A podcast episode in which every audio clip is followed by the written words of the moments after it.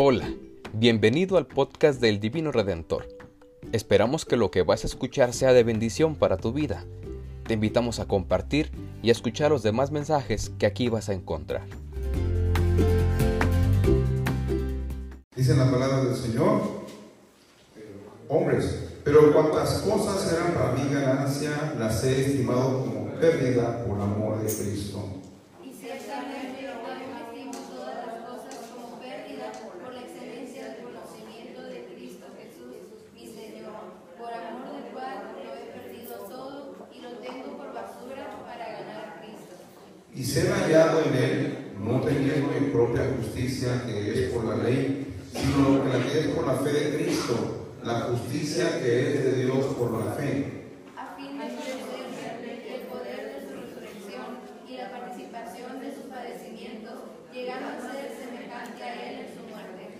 Si en alguna manera llegase la resurrección de entre los muertos.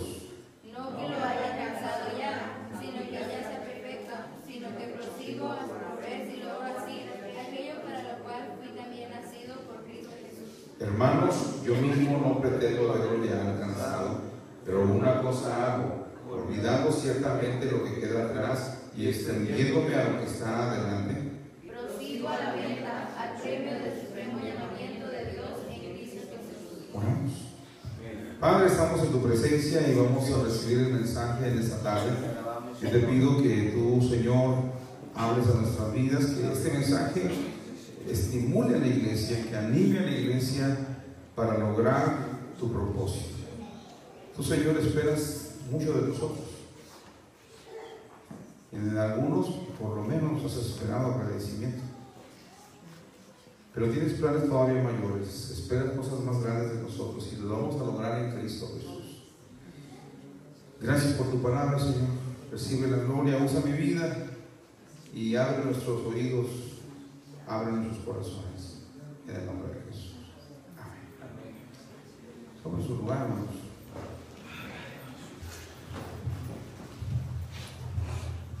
Nosotros decidimos si hacemos el plan de Dios o no lo hacemos. Eso es una decisión personal, ¿no? Todavía hace, hace un, bien, hace un mes, más o menos un mes, le dije a lo menos que Dios espera de usted, lo menos, lo menos, lo menos es agradecimiento. Y, y bueno, nosotros a veces no hemos logrado cosas, pero hemos fallado en entender el propósito de Dios y, y fallamos en algo más. Ahorita vamos a verlo. Pero yo sé que todos nosotros admiramos a personas que han logrado cosas o habilidades maravillosas. Por ejemplo, ¿cuántos han admirado a alguien que ejecuta un instrumento de una manera virtuosa. ¿Quiénes han admirado a un músico? Levanten la mano. ¡Y qué bonito toca! ¿Cómo me gustaría tocar así? Sí, sí, ¿verdad que sí? ¿Alguien ha admirado a, a una persona que destaca en los deportes? Híjole, yo. ¿Cuántos? ¿Cuántos? ¿Saben ustedes que yo de niño era Transformer? De niño yo fui Pelé, yo fui Camillo, este, sí, yo, yo fui ellos. Cuando jugaba con mis amigos, yo soy Pelé. Este, ¿A cuántos, cuántos jugaron así? ¿Verdad que sí?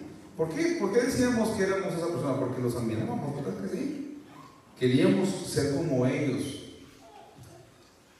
Eh, tal vez admiremos a alguien que, que ha inventado algo o alguien a- eh, que ha hecho un gran, este, una gran obra de arte. Tal vez hemos admirado a alguien en la política o incluso hemos admirado a alguien que, que hace un trabajo, tiene un oficio muy bonito. Yo cuando era niño eh, eh, no me cansaba de ver a los albañiles cómo batían la mezcla y cómo pegaban los bloques. Yo le decía a mi mamá, mamá, yo quiero ser albañil cuando sea grande. A mí me gusta trabajar. Y hasta que mi, mamá dijo, no, lo que te gusta es mirar cómo trabajan los albañiles. Este, y dije, no, y no vas a ser albañil, mejor que seas arquitecto. Bueno, Pero admiramos siempre a alguien. Y, una de las cosas es que atribuimos los logros de las personas que, que han destacado en algo, pensando en que han tenido todas las facilidades o todas las oportunidades de la vida, pero no siempre ha sido así. Les pregunto, ¿cuántos de ustedes han expresado cuánto daría yo o qué daría yo por tener eso, por lograr eso? ¿Alguien lo ha expresado alguna vez? Yo lo he expresado muchas veces. ¿Alguien más lo ha expresado alguna vez? ¿Y qué daría yo por... Incluso los que hemos estado gorditos, ¿y cuánto daría yo por tener ese cuerpo otra vez? Que me quedara otra vez el pantalón, talla 27. ¿Qué daría yo? Ay, ¿qué daría yo por tocar como esa persona? ¿Qué daría yo? ¿Qué daría por lograr ser como ellos? ¿Qué daríamos? Algunos quisieran dar dinero, algunos hasta han entregado su alma, otros han dado su vida o su cuerpo, o han dado regalos costosos. Pero antes de, de seguir pensando, que ¿Qué quiere lograr usted y qué daría para alcanzarlo? Pregúntese algo. ¿Qué quiere Dios que yo logre en la vida? ¿Qué quiere Dios que yo logre en la vida? Pregúntese eso porque, porque Dios tiene propósito para nosotros. Dios nos creó con un propósito. Podría mencionar en esta introducción a algunos hombres bien importantes. Este, por ejemplo, está Abraham, el padre de la fe, nuestro padre en la fe. Su papá fue un fabricante de diosecillos eh, llamado Tadeo o Teraj en el hebreo. Él era tímido, Dios lo llamó a él, pero Abraham se trajo a su sobrino, a quien Dios lo llamó, también mintió algunas veces respecto de su esposa. O sea, Abraham fue un mentiroso, diríamos. Sin embargo, en la Biblia encontramos que Abraham fue llamado amigo de Dios y ahora es padre de nosotros a través de la fe y, por supuesto, padre del pueblo de Israel. Está también José el soñador. Él era consentido de su padre, pero fue vendido como esclavo por sus hermanos, su esclavo en Egipto, prisionero por una calumnia de la esposa de su amo. Sin embargo, llegó a ser segundo de Faraón en el imperio más grande del mundo de su época. También está David, que era el hijo menor de la familia de Isaí. Él cuidaba las ovejas de la familia. Y siendo rey, cuando llegó, llegó, a ser rey, cometió los pecados de adulterio, de asesinato, desobediencia a Dios cuando censó al pueblo. Sin embargo, Dios le dio el privilegio que de su descendencia viniera el Mesías. Ha sido el mejor rey de Israel y además escribió una parte del libro de los Salmos. Elías, por ejemplo, también era un profeta que, venía de un lugar que ni siquiera aparece en el mapa, era un hombre desconocido, que también era tosco, era demasiado franco, sin embargo sus oraciones provocaron que no lloviera por tres años y medio, y luego al volver a orar cayó un fuerte aguacero e hizo también descender fuego del cielo. Varios recuerdan la historia de Elías. ¿A cuántos le han dado ganas de que descienda fuego del cielo cuando se adore? Tal vez no fuego del cielo, pero que, suceda algo cuando se adore. También encontramos a Miriam, o mejor conocida como María, la madre de Jesús. Ella también era una desconocida, era una jovencita como de 15 años cuando se le apareció el ángel para anunciarle sobre su embarazo.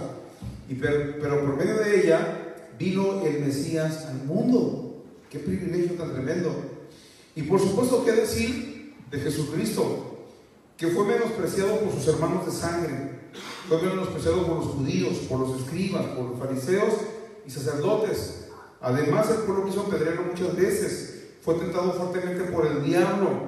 Sin embargo, en medio de todo esto, logró el propósito. Y hoy es el Salvador del mundo y el Rey de Israel, bendito sea su nombre.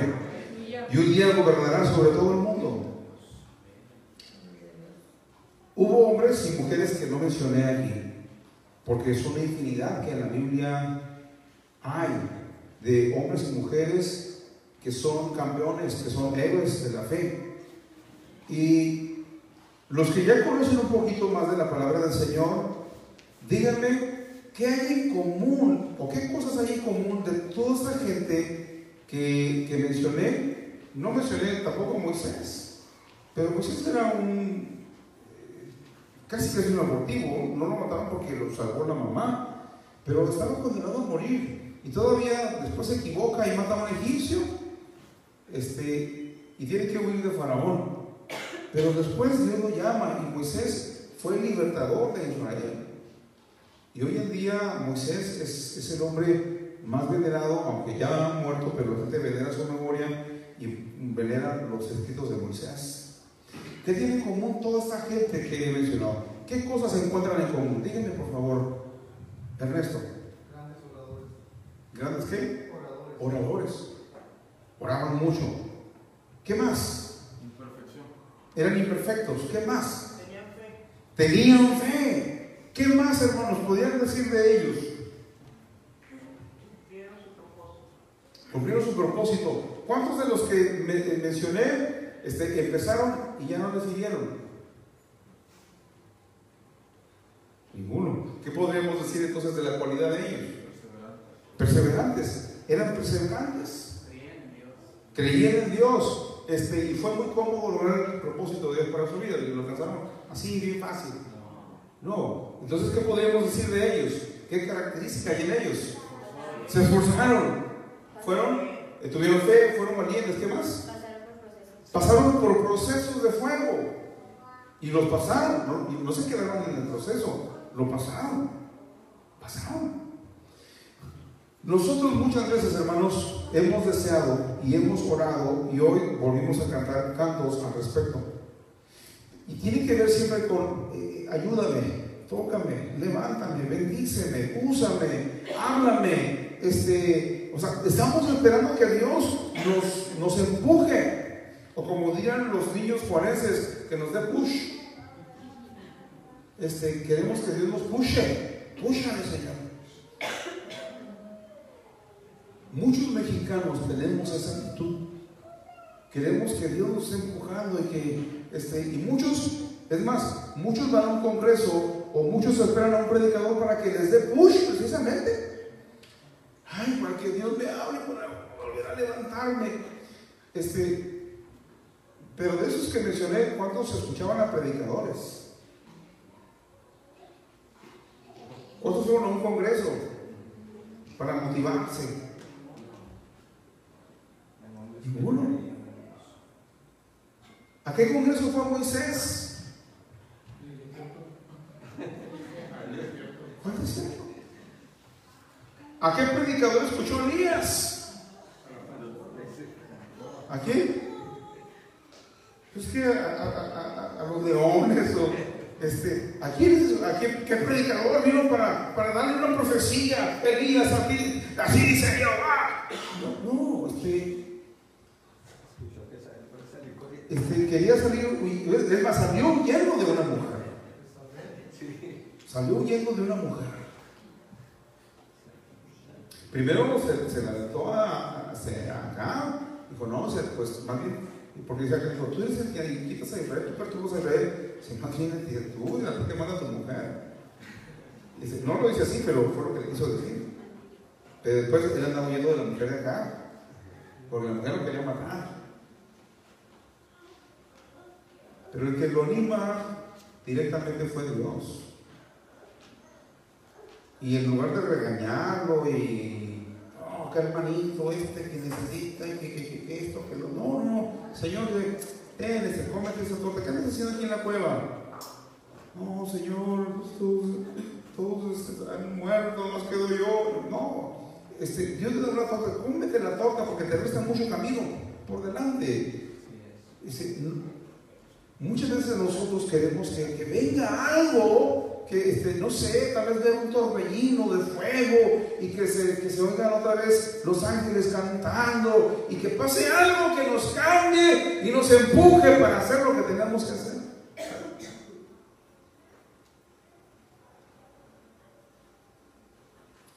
Muchas veces esperamos que haya un sacudimiento para creer que Dios está ahí.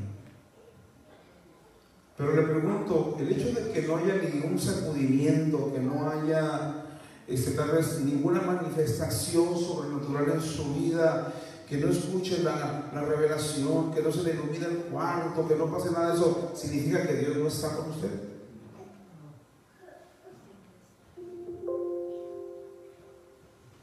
Dios está. Amén. Aleluya. Dios está. Decía Andrés Palacio cuando tenía el programa de Radio Moody, este, una vez una hermanita me habló pidiendo oración, dice hermano, oren por mí, dice, porque el Espíritu Santo ya se fue. Y dijo, ¿a dónde? No, es que ya no lo siente. Dice, bueno, que ya no lo siente, eso es otra cosa. Porque dice la Biblia, mas el justo por su fe A veces no sentimos a Dios. Hubo alguien que no lo sintió y le dijo, Elí, Elí, lama sabactani. ¿Quién fue? Jesús. Dijo, Dios mío, Dios mío, ¿por qué me has abandonado? ¿Por qué me has desamparado? Pero se mantuvo ahí y decía, maldice, ah, reniega este hombre, clama, clama a tu Dios.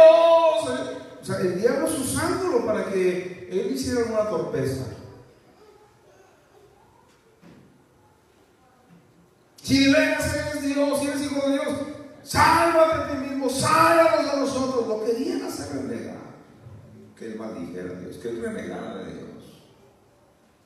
Pero se mantuvo. Padre, perdónanos porque no saben lo que hacen. Entonces, este, a veces eh, Dios nos hace pasar por momentos tan, críticos que pareciera que su presencia no está ahí.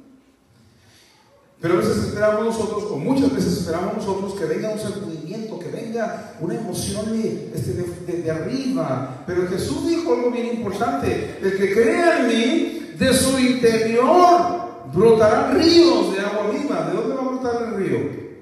¿De afuera de adentro? Es de adentro. Es de adentro. Claro que tampoco es así como así. Este, porque el Señor cuando se despide de los discípulos, les dice, vayas a Jerusalén. Y no salgan de ahí hasta que reciban la promesa de la cual yo les hablé. Porque van a recibir el poder del Espíritu Santo. Cuando haya venido sobre ustedes el Espíritu Santo, y me van a hacer testigos. Entonces tenían que tener la experiencia, no se tienen que mover de Jerusalén, no se vayan de Jerusalén. Tienen que estar esperando, tienen que rogar, tienen que orar, tienen que, que esperar. Y eso hicieron. Hasta que vino la, la unción del Espíritu Santo el día de Pentecostés.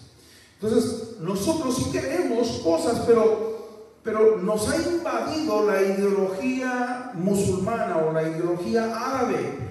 La ideología, árabe viene de dejarle todo a Dios, de ahí viene el ojalá, ojalá, ojalá. Dios quiera. Es dejarle todo a Dios. La palabra ojalá es, es de origen árabe. Porque los árabes todos se lo atribuyen a Dios, que este, pues si Dios quiere, si Dios, y es una frase que tenemos los mexicanos, este, pues si Dios quiere. Cuando, el cristiano que conoce la palabra del Señor ya sabe lo que Dios quiere, ya sabe. Eh, ayer escuchábamos este, escuchábamos una anécdota del pastor Posas acerca de este joven que, que se quería ir de misionero, pero tenía que irse casado era el requisito, tenía que irse casado y él era soltero. Y entonces le pidió el Señor una esposa y total que este, en cuatro días tenía que conseguir esposa en cuatro días. Y mi novia ha tenido, no había tenido novia, entonces cuatro días para tener esposa y pues Señor, y me quiero de misionero, pero tengo cuatro días, dame una esposa y el Señor este, le da la esposa, pero cuando ve, él le pidió una señal, la señal que mencionó el pastor era que te voy a sentar en el rincón donde nunca me he sentado, me voy a sentar allá solo en el rincón. Y la primera hermana que llegue, le, me le voy a declarar y le voy a pedir matrimonio. Este, y nadie, nadie se acercaba hasta que se acercó una con su charola de comida. Y la vio y dijo, no, señor, esa no. Pero él le va pidiendo la señal al Señor. Y Dios se la da y dice, no, Señor, esa no.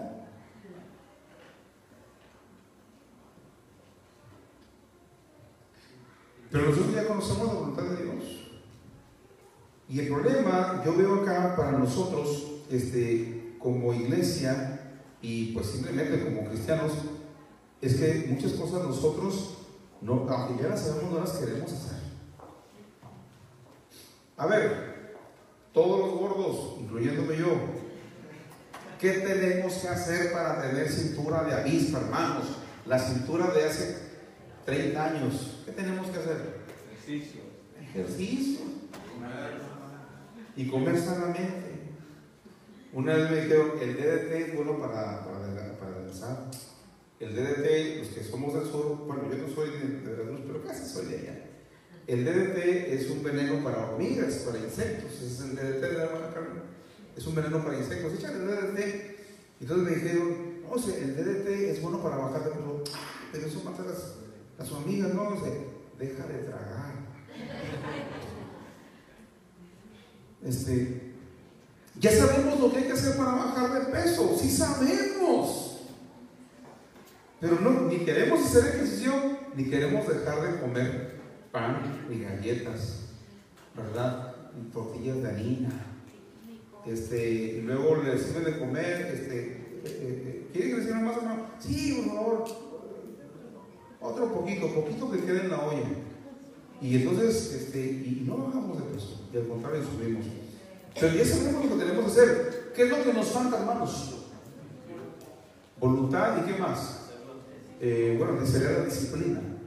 Voluntad y disciplina. Si ya sabemos, ya sabemos lo que hay que hacer.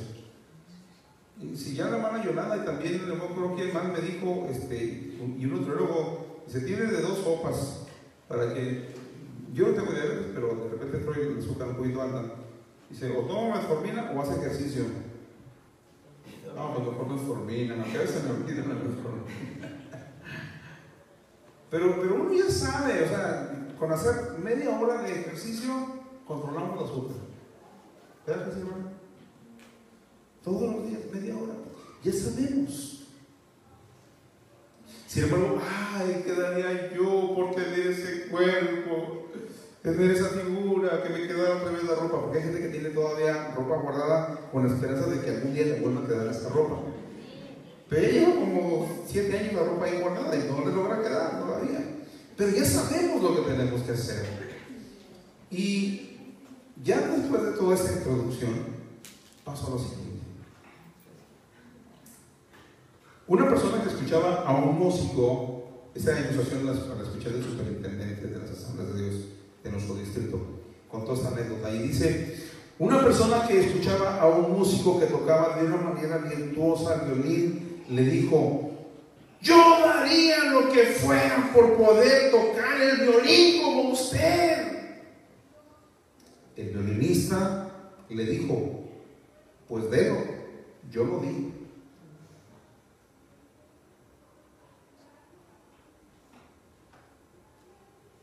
Lo que daría yo por tocar como usted. Y el violinista le dijo, pues délo, yo lo di. Nacimos con un propósito. ¿Usted ya conoce su propósito? Todos tenemos un propósito. Segundo punto, ¿qué haremos para alcanzar el propósito de Dios? ¿Qué está dispuesto a dar? ¿Qué está dispuesto a dar? ¿Qué está dispuesto a hacer para lograr lo que usted sabe que tiene que lograr? Pregunto acá, ¿cuántos quieren ser usados por Dios? Levanten la mano los que quieren ser usados poderosamente por Dios.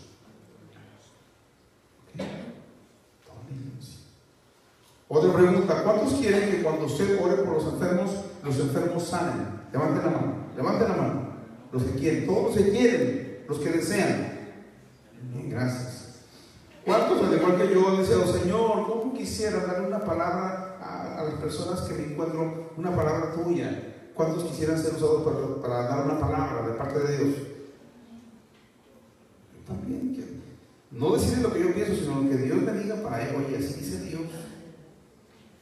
Bueno, vean esto.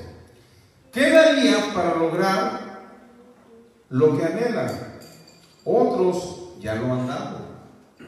Vamos al siguiente. Para ser un músico virtuoso, los que son músicos, ¿saben quién es él? André un- él es un violinista de los mejores que hay en el mundo. De hecho, él dirige una orquesta sinfónica. Es más, hace años vino a tocar aquí al paso. Es, uno de los mejores músicos del mundo.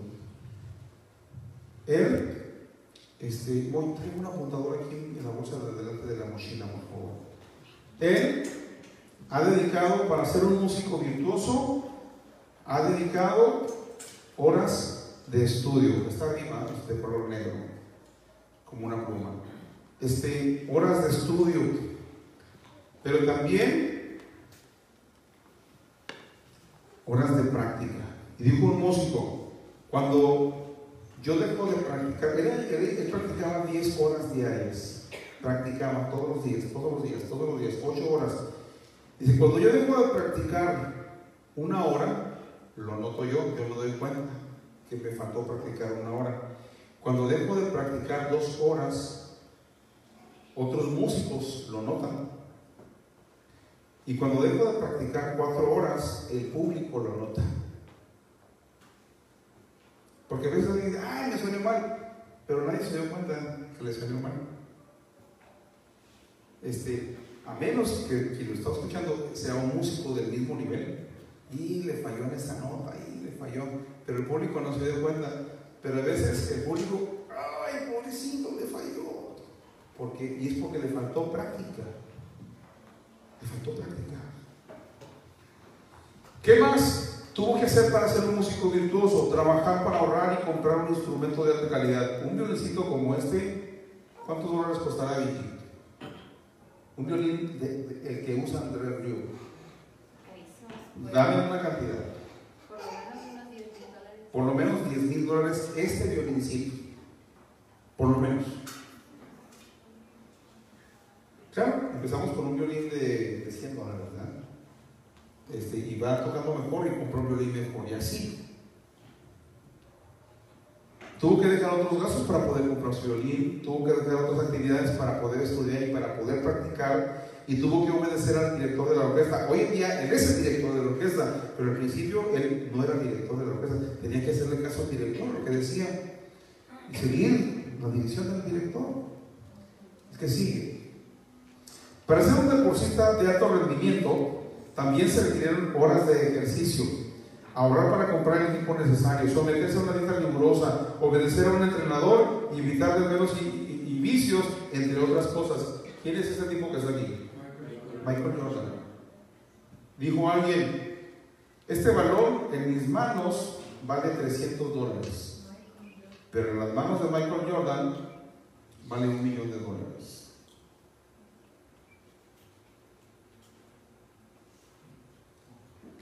Pero Michael Jordan tuvo que aprender, de hecho él era una superestrella, pero nunca ganaba el equipo. Hasta que le hizo caso al entrenador. Dice, es que tienes que trabajar en equipo, tienes que dejar de, querer anotar tú, aprende a, pasar el balón a los demás.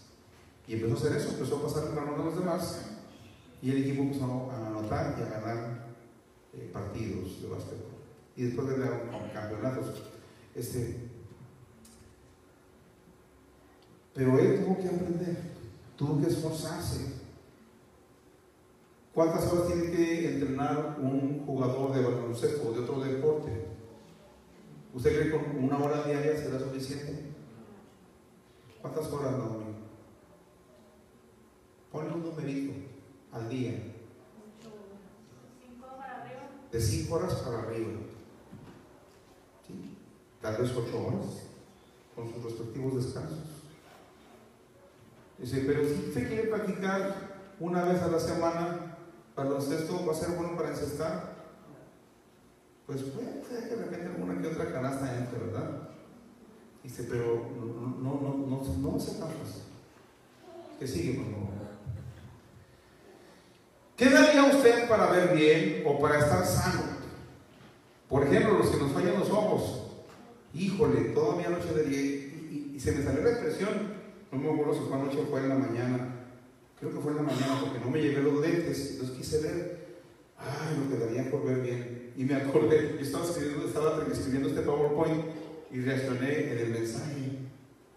Lo quedaría para ver bien, para no ver borroso. Entonces, ¿qué daríamos? Ah, eso, eso no tiene valor para los que nos falla la vista. ¿Cuánto daríamos para ver bien? No tener que usar lentes. Este, pero tal vez pagar una operación, trabajar y ahorrar para juntar dinero para la operación, tomar el mejor remedio casero, aunque sepa feo y dure varios meses, ¿verdad? Yo mi remedio de, de, del té de ajo se lo he dado a muchos y muchos dicen guácala. Pero los que se lo toman, y se lo toman, claro, luego este, huelen un poquito ajo, pero, pero se curan. Se curan, ¿verdad? Les ayuda. Este, tal vez diría, pues quiero estar sano, pues entonces me voy a meter en ayuno y oración este, los días que sean necesarios. Este, si quiero estar sano, pues debo de dejar la comida chatarra y nutrirme bien. O sea, lo que me cueste, pero yo quiero ya sentirme bien. No quiero que me den calambres, no quiero que me duela los huesos, no quiero que me pase esto que me está pasando. ¿Cuánto daría? ¿Qué daría yo para estar sano? El último, por favor. Regresamos ahí. ¿Qué daría yo para ser usados por Dios? Como iglesia, usted de manera personal y yo, ¿cuántos estarían dispuestos para ser usados por Dios? ¿Estarían dispuestos a leer más la Biblia a fondo? ¿Cuántos estarían dispuestos? ¿Pueden levantar su mano los que estarían dispuestos? Gracias. ¿Quiénes orarían más horas a la semana para ser usados por Dios? Levanten su mano. Bien.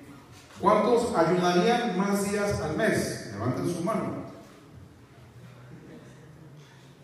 ¿Cuántos de nosotros, para ser usados por Dios, asistiríamos a todos los servicios de la iglesia, principalmente al servicio de oración? Gracias. ¿Cuántos de nosotros que queremos ser usados por Dios, serviríamos más tiempo a Dios en nuestros círculos de influencia y en el templo? ¿Cuántos de nosotros, para ser usados por Dios, le entregaríamos a Dios todo lo que Dios nos pide y le obedeceríamos en todo? Pero muchos no lo quieren hacer. No quieren hacer todo esto, pero ¿qué quieren? Quieren ser usados por Dios. Muchos de nosotros no queremos esto, pero sí queremos esto. Nos regresamos, por favor, una, una otra más, ahí. O sea, muchos quieren jugar, jugar como Michael Jordan, pero no quieren ni siquiera eh, Michael Jordan o Lucky. Pero este, quieren ser como él, pero no quieren hacer esto. No quieren ni hacer ejercicio, no quieren practicar, este, no quieren, no quieren eso. Vamos a ser los músicos. Muchos quieren ser como Andrés Riu y hasta se sueñan. Yo me acuerdo de mi hermana que decía, oye Chinito, fíjate que tuve un sueño y en el sueño yo estaba en la iglesia y yo tocaba la guitarra y la batería y el bajo y el piano, yo tocaba todos los instrumentos. Pues en el sueño nada más.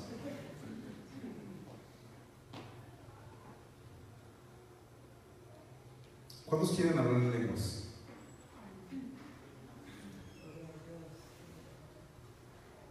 ¿Qué hay que hacer? ¿Cuántos quieren sentir el poder del Espíritu Santo, experimentarlo? ¿Cuántos quieren experimentarlo? ¿Qué hay que hacer? O sea, así como, o sea, ¿usted cree que, que viniendo una vez al culto y, y, y, orando nada más a la hora de la comida y cuando llega al templo, o sea, con eso?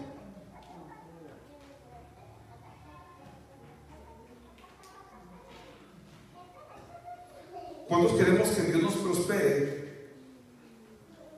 Pero, pero no queremos buscarlo, no queremos obedecerlo.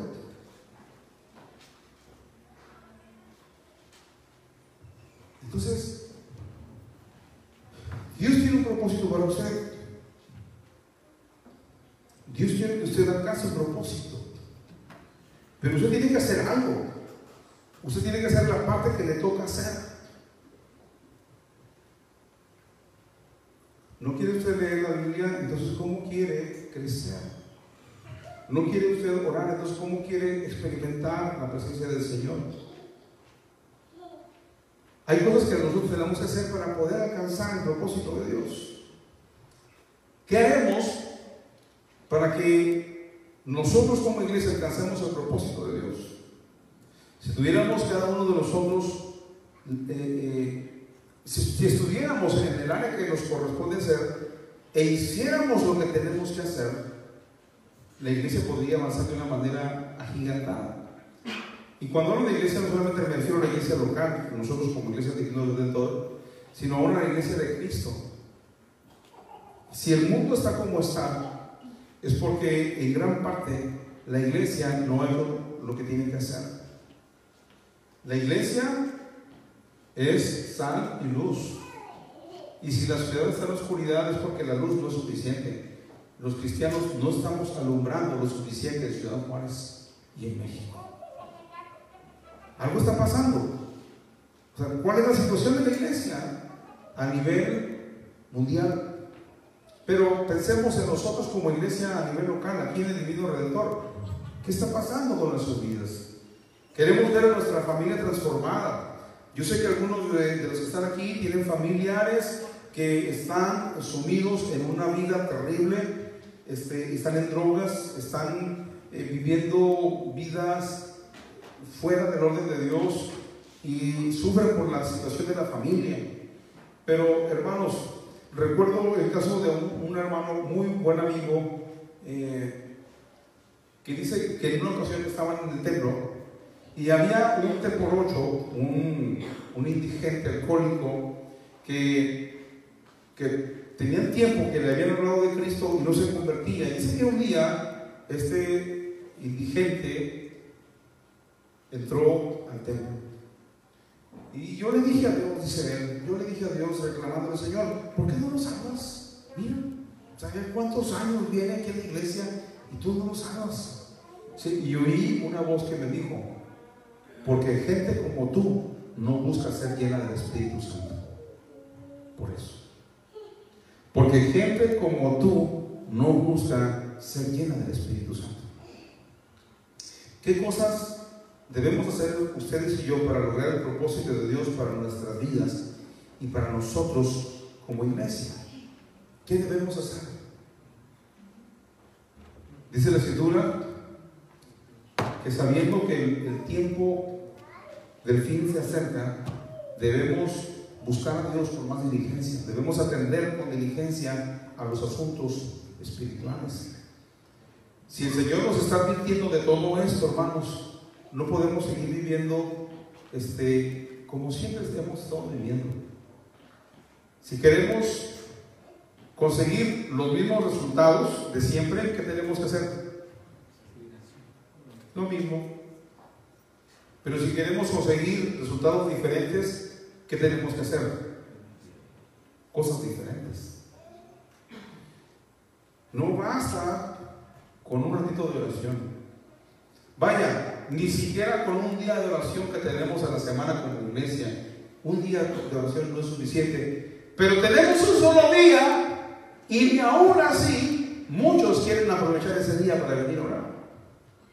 Es un solo día a la semana, el martes. Y no son 12 horas, no son 8 horas, no son 4 horas. Es una hora y media, nada más. Es más, y ni siquiera es hora y media porque tenemos minutos de reflexión bíblica y tiempo de peticiones.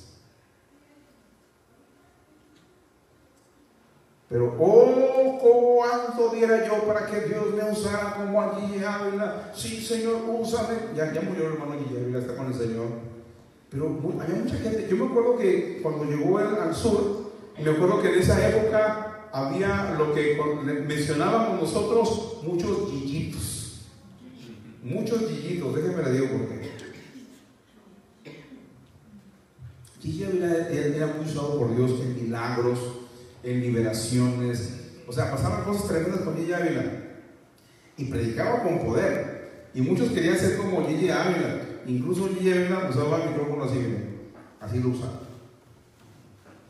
Y entonces ya nomás llegó Gigi Ávila y todos traían su micrófono con cable así. Y, Gigi Ávila, cuando predicaba, hablaba en lenguas, pero muy seguido decía él, Aya Sahalaya. Todos muchos aprendieron el, el Aya Sahalaya cuando predicaban, Aya Sahalaya. No, la verdad es que nomás estaban imitando. Pues sí quería tener lo que tenía este, Ávila, pero Guilla Ávila era un hombre de mucha oración, era un hombre de mucho ayuno, era un hombre que se entregaba al Señor de una manera tremenda. De hecho, él fue, eh, ¿cómo se llamaba ese campeonato? Este, este, pero ¿cómo se llamaba el título? Mister, Mister, fue Mister Puerto Rico era, era fisicoculturista, e, él hacía pesas y tenía un músculo tremendo, pero se enfermó de, las piernas, de, una enfermedad, y, ahí fue cuando él conoció a Cristo, el Señor lo salvó y después el Señor lo llamó al ministerio. Y ella era tremendo. Y, todavía estaba chaparrito, yo era predicador, tenía unos, brazos bien fuertes, ¿no? Pero la mayoría se quedaron con el Aya Sajalaya y el micrófono con el cable aquí. Más los estudiantes del Instituto Bíblico Galilea. Eso, todo el mundo lo quería. Este, y bueno, agarraban sus frasecitas. Pero me acuerdo de aquel endemoniado que habían unos hijos de un tal de Seba que también eran exorcistas ambulantes. Y cuando vieron cómo se usaba Pablo y que los demonios le hacían caso y que los demonios sabían, empezaron a hacer la misma, la misma fórmula de, de Pablo. Nomás que ellos dijeron, en el nombre de Jesús, el que predica Pablo, sal de él. Y entonces el demonio les contestó, a Jesús lo conozco y sé quién es Pablo, pero ustedes quiénes son. Y les dio una revolcada a los siete. Dice la Biblia que los mandó desnudos, les rompió la ropa. Porque no es la formulita, no es la forma de decirlo, no es lo que se hace, es la esencia de haber estado en la presencia del Señor y de estar en el proceso, de haber dado lo que hay que dar. Entonces, hermanos, es bien sencillo. Vámonos lo que decíamos en el pasado, el Instituto BOA, Biblia, oración y ayuno. Vamos a meternos con Dios. Si usted se mete con Dios, Dios lo va a usar. Dios lo va a usar. Usted no tiene que imitar a nadie. Dios lo va a usar así como ustedes. Así Dios lo va a usar. Este, entonces van a pasar cosas, pero hay que buscar al Señor. Entonces ya no diga, ay, lo quedaría yo porque Dios me usará. No, no es lo que daría. Delo. Delo. Démoslo. Si Dios quiere que le demos tiempo, vamos a darle tiempo. Si Dios quiere que le dediquemos tiempo a la Biblia, vamos a dedicarle tiempo a la Biblia. Si Dios quiere que ayunemos, pues vamos a ayunar. Si Dios quiere que, estemos en su casa, vamos a venir a su casa. Si Dios quiere que clamemos, vamos a clamar. Amén, hermanos. Vamos a hacerlo. ¿O quieres seguir igual? Ay, lo que daría yo porque mis hijos se salvaran. Pues délo, délo. Lo que daría yo porque mi familia fuera transformada. Pues délo, délo.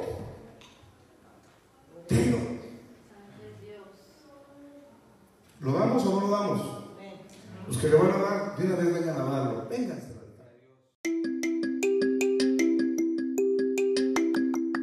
Iglesia El Divino Redentor del Concilio Nacional de las Asambleas de Dios en México. En Carlos Frank 10013, esquina con Virgilio Carrillo, Colonia Lucio Blanco, Ciudad Juárez, Chihuahua, México. Comunícate a los teléfonos 656 134 7664 y 656 175 8817. El Divino Redentor. Hoy caminamos juntos con Cristo.